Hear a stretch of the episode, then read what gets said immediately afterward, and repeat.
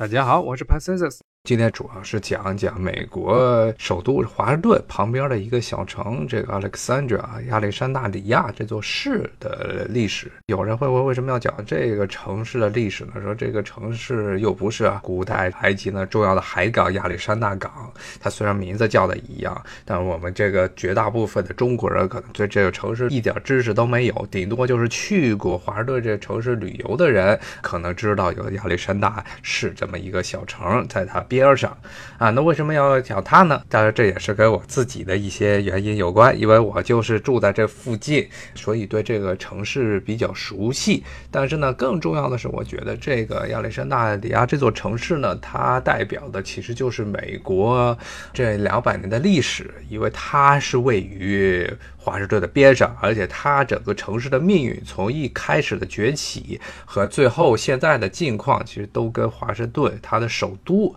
包括呢美国的第一任总统这乔治华盛顿本人呢，都息息相关啊。所以说，基本上可以说是亚历山大里亚这座城市呢，它经历了美国历史的所有重要阶段，而且都有参与，几乎是全部都有参与啊。所以我觉得是一座很有代表性的啊美国城市。不仅如此呢，而且这。的城市也是经常被旅游杂志评为是美国最漂亮的这个小城之一，尤其是美国南方小城中，去美国南方旅游，亚历山大里亚是数一数二必去的旅游城市，所以它本身这个城市也非常的漂亮。按照美国的概念来说，这个城市已经算是一座老城了。虽然它的建成其实是公元十八世纪，也就是咱们中国清朝的时候啊，啊雍正乾隆年间这座城市才建的。但是对于美国这个本身。它历史就非常短的，作为一个国家来说，啊，亚历山大里亚已经是一个很著名、很老的老城了。那么它具体的历史是什么样呢？今天我们就跟大家来聊一聊。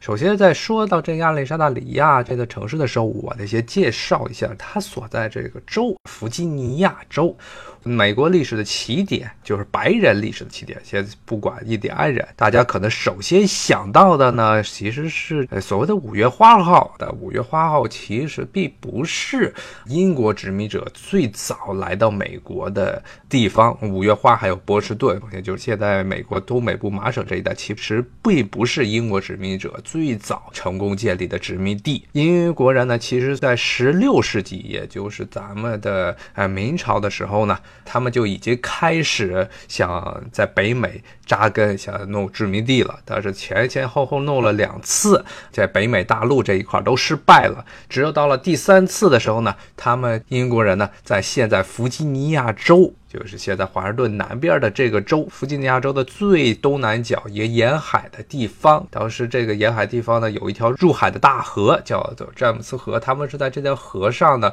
弄了一个岛屿。在岛屿上呢，建立了第一个成功的殖民地，那就是 Jamestown 詹姆斯顿这么一个殖民地，这才是英国殖民北美的先声。后来的这个五月花是过了十几年之后。啊，有一帮在英国本土待不下去的这清教徒逃出英国，在当时被英国人认为是鸟不生蛋的严寒之地的新英格兰待下来了。他们其实最早呢，这批五月花号上这批人也想去弗吉尼亚，也弗吉尼亚是在这美国的西部中部地区，而且是沿海，气候温暖，四季分明，非常像咱们中国这东部沿海地区的气候。而五月花号这些人最早。也是想来这儿，因为这儿有大片的这农田呀，种植园可以耕种。结果是因为各种原因，他们被迫去了那个东北鸟不生蛋的地方——新英格兰。还是回到刚才说的话题啊，那么这弗吉尼亚其实就是美国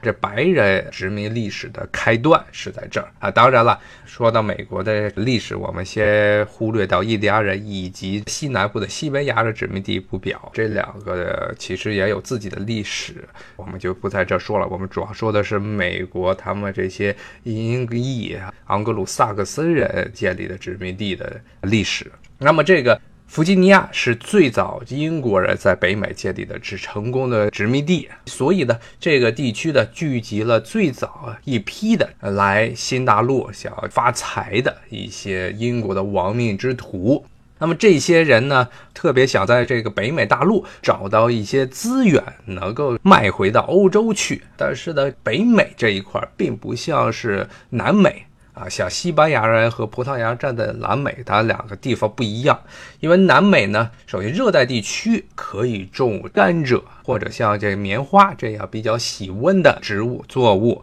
啊，尤其是在拉美地区的加勒比岛上，很多人都熟悉的电影《加勒比海盗》，讲的是加勒比海这一区域。加勒比海呢，其实是最早欧洲人开发的这美洲的殖民地，他们在这儿就种甘蔗，这甘蔗种植园儿，因为欧洲本土呢是。种不了甘蔗的，大部分地区过于寒冷，种不了甘蔗，所以他们到了这些热带岛屿上，然后把当地的印第安人都杀光之后，从西非弄了不少的奴隶过来，帮他们种甘蔗园。这是在热带地区。然后呢，南美呢还有一条著名的山脉安第斯山脉，这条山脉里头呢有很多重要的矿藏，比如说金矿啊、银矿。像现在南美的一个重要的国家，这秘鲁，它的首都利马，就是当时西班牙人为了开金矿和银矿最早建立的城市。这都是在南美、拉美地区。但是呢，当时的北美，特别是温带的北北美地区呢，既没有像这些拉美地区那么高，而且呢，也没有一些重要的矿藏啊。当时。人们认为重要的矿藏，比如说这些贵重金属金银矿，所以北美的这些英国殖民者想了很长时间，才终于找到一个重要的出口物资，那就是烟草。当时整个北美的就当今美国的中部地区啊，比如说像弗吉尼亚呀、马里兰呢，像包括南边的北卡罗来纳州这些地方，都是成为了烟草和种植园。后来呢，又逐渐的因为欧洲本土呢迅速的工业化，所以呢很多农田都被侵占了。后来北美这地区也开始种各种的小麦呀、玉米这样的农作物，然后出口到欧洲去。啊，那么这个是最早这北美这一块，英国所占领的北美这一块殖民地呢，它向欧洲本土出口的大宗的一些东西啊，要不就是烟草这样的商业作物啊，要不就是普通的这些小麦、玉米这样日常的人们所需要的食物。那么呢，这个时候呢，弗吉尼亚这个地区呢，还非常的适合于啊这种挂大西洋的这么一个贸易。为什么呢？因为弗吉尼亚这个地方呢，如我们看地图上，它西边有一条山脉叫阿布拉契亚，也就是，呃，咱们中学学地理的时候肯定得知道的一条山脉叫阿布拉契亚山脉。阿布拉契亚山脉呢，基本上是西南东北向的这么一条山脉，所以呢，有很多的河流呢是从这阿布拉契亚山脉中起源的，然后呢他们就从这山上下来之后呢，基本就开始注入到大西洋，而正好这个弗吉尼亚是夹在这大西洋和阿布拉亚契亚山脉之间，所以有很多非常便利、非常宽广、非常适合于船运的河流。那么像现在美国的首都华盛顿，它其实就是坐落在两条河流的交汇处啊，一条也是最主要的河流是波多马克河。啊，那另外一条呢是安纳科斯蒂亚河，他们在这华盛顿这地方交汇，这也是之所以后来这美国把，特别是乔治华盛顿这位同志呢，他坚持要求把这个地区建成首都的原因。他认为这个地方交通非常便利。虽然呢，当时华盛顿建成的时候还没有城市，但乔治华盛顿这个人呢，他认为这个地方以后会发展成一个很重要的贸易港口。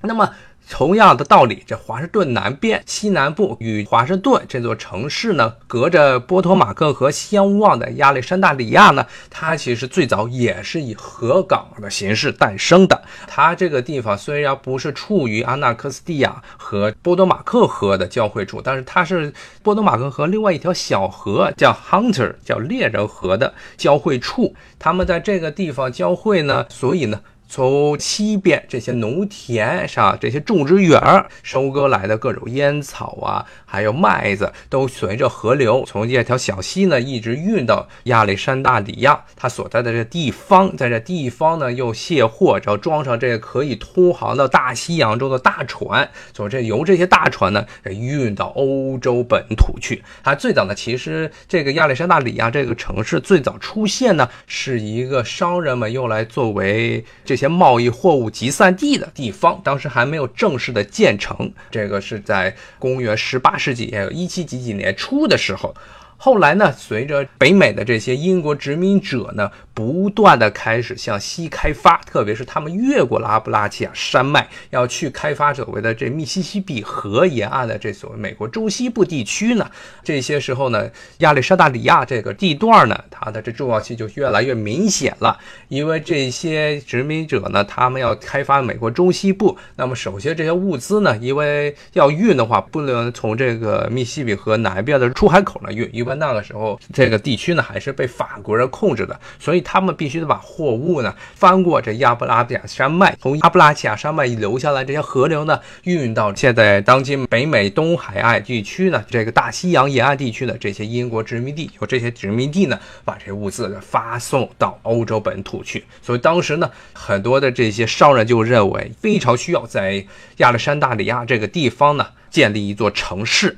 因为波多马克河，刚才说的波多马克河这个河流呢，非常的宽，也非常的深，非常适合于做河港和这海港交汇处的这么一个中转地区。所以当时呢，其实英国本土的殖民政府也非常支持这些北美殖民者的做法，所以他们批准在这现在的亚历山大里亚这个地方建立这么一个城市。这个呢，其实是一七四九年的时候的事情。当时呢。弗吉尼亚这一块，因为是属于英国最早开发的殖民地，所以当地聚集了非常多的乡绅。像这个亚历山大里亚旁边的一大片土地呢，都是属于一个叫 Fairfax 的家族，菲尔法克斯家族。这个家族呢，是美国历史上唯一一个曾经拥有过英国爵位的这么一个地主家庭。当然，现在他们的这个英国爵位的这继承人呢，后来又回到了英国，现在已经不再是美国人了。那么这菲尔法克斯家族，他拥有土地南边这一块呢，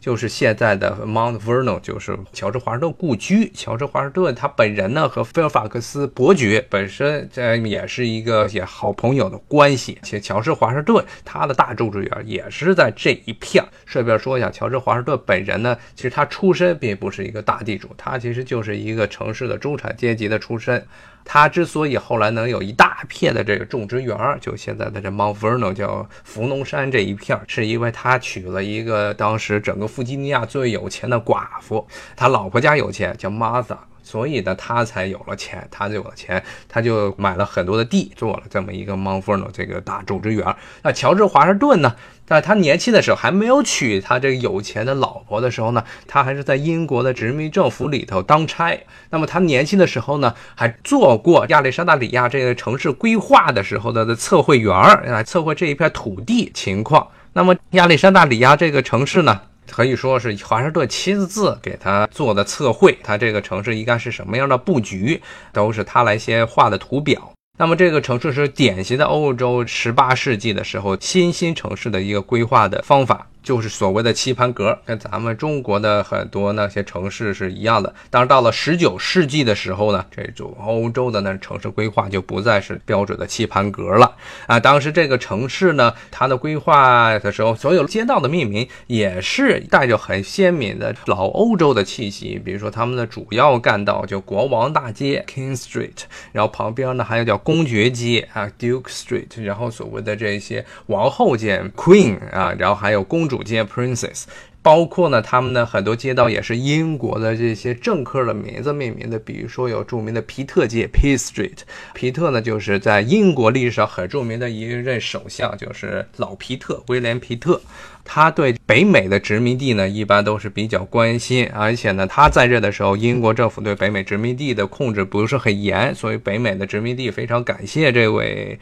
啊，首相，所以就以他的名字命名了这个亚历山大里亚的一个街道。那么，Alexandra，呃，亚历山大里亚这个城市，它之所以叫这个名字呢，就是因为他们当时这个地区有一户人，就这片土地呢，拥有者他们家族的姓啊是 Alexander，所以就以他们家族的这个姓呢命名这个城市是 Alexandra，就是亚历山大里亚。啊，那么这个城市最早建成的时候，就是一个北美殖民地与欧洲本土，特别是英国。这一块之间贸易的一个中转站，所以其实是一座商业城市啊。那么这个城市中居住的人口呢，绝大部分也都是商人。像现在亚历山大里亚这个城市最著名的一个古迹呢，是 Carly House 这个大宅子呢，就是当地最重要的一个商人他所拥有的宅子啊。那么这个商人呢，他在美国历史上也非常出名，为什么呢？因为他是作为亚历山大里亚当时最有钱的商人，在英国和这法国抢北美殖民地的时候，也就是十八世纪的时候，七年战争。那么英国和法国在欧洲打的是七年战争，这是一七六几年的时候的事情。那么英国和法国呢，为了抢北美的殖民地，还打了一场法国与印第安战争。当时亚历山大里亚这个城市呢，在这场战争中扮演一个很有趣的角色，因为最早英国派往北美大陆。作战的军队，他们的指挥的将军 Braddock 布拉多克这个人，最早是在这亚历山大里亚这个地方登陆的。然后亚历山大里亚的市民为了拍他的马屁，当时呢就会邀请他住在这儿。住在哪呢？就住在 Colly 这个有钱商人家里头。最早呢，布拉多克 Braddock 这个将军呢，他为了指挥作战，把北美殖民地的所有这些总督都叫到了 Alexandra 这边来开会。所以 Alexandra 当时成了一个英国人在北美作战的前线。的一个早期的一个指挥所，嗯，咱们下回再聊，再见，拜拜。